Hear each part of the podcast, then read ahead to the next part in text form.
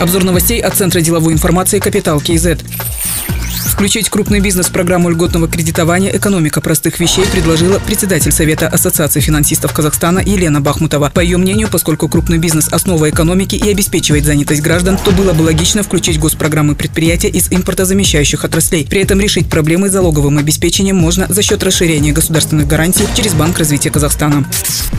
Создание электронной национальной валюты поможет решить проблему с откатами в системе государственных закупок. Такое мнение высказал глава антикоррупционной службы Алик Шпекпаев. Он предлагает ускорить процесс создания электронной нацвалюты. Это сократит использование наличности, обеспечит полную прозрачность движения бюджетных средств при госзакупках, уверен Алик Шпекпаев. Отдельные нечистые на руку чиновники даже в такое сложное для страны время идут на откровенное кощунство, обогащаясь на закупках средств индивидуальной защиты, лекарств и медоборудования. Одними задержаниями и посадками эту проблему не решить, отметил Алик Шпекпаев.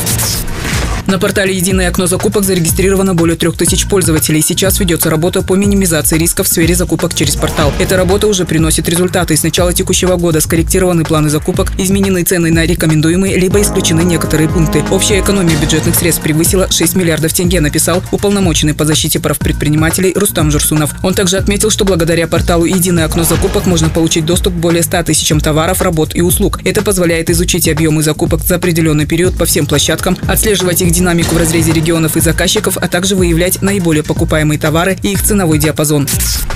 Казмунайгаз выделил на борьбу с коронавирусом 2 миллиарда 600 миллионов тенге. Председатель правления национальной компании Алик Айдарбаев уточнил, что на эти средства была оказана адресная помощь по закупке медицинского оборудования, реанимобилей, кислородных концентраторов и ИВЛ-аппаратов. Также дочерние компании Казмунайгаза предоставили акиматам и медорганизациям транспорт, средства индивидуальной защиты и продовольственные корзины для малообеспеченных семей.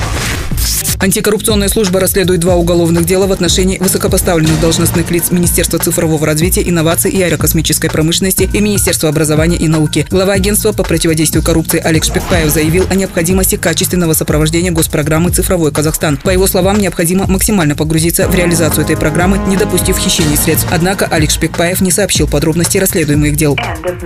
Другие новости об экономике, финансах и бизнес-истории казахстанцев читайте на Капитал Киезет.